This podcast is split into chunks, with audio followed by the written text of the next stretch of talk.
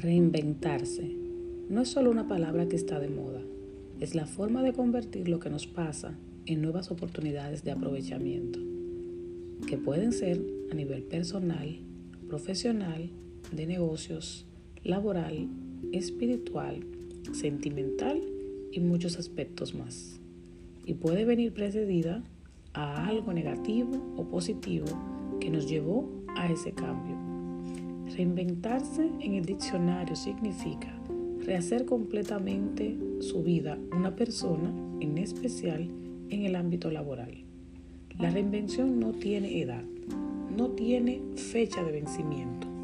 Los países cambian, los presidentes cambian, la pandemia ha cambiado todo. Cuando tenemos hijos las cosas cambian. El único que no cambia es Dios. De hecho, hasta nuestros pensamientos cambian constantemente. Por eso, la única forma de soportar los cambios es anclándose a un Dios que no cambia. Esto lo dijo Dante Gebel en uno de sus mensajes.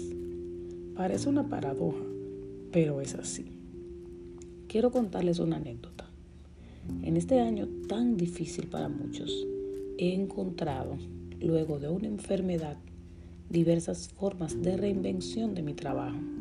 Lo que antes me costaba mucho esfuerzo hacer, ahora lo he cambiado por trabajo mental más que físico.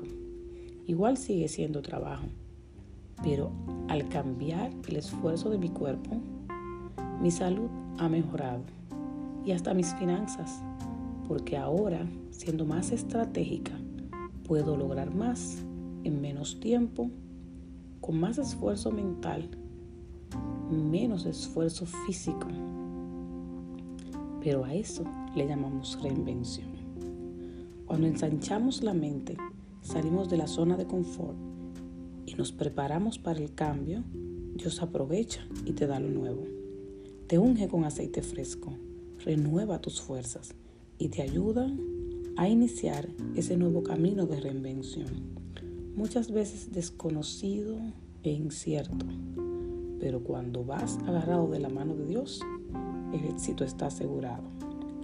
Te invito a soltar las quejas del 2020 y que prepares tu mente y corazón a un 2021 grandioso.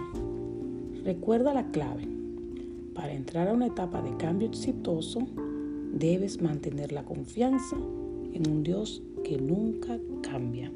Thank you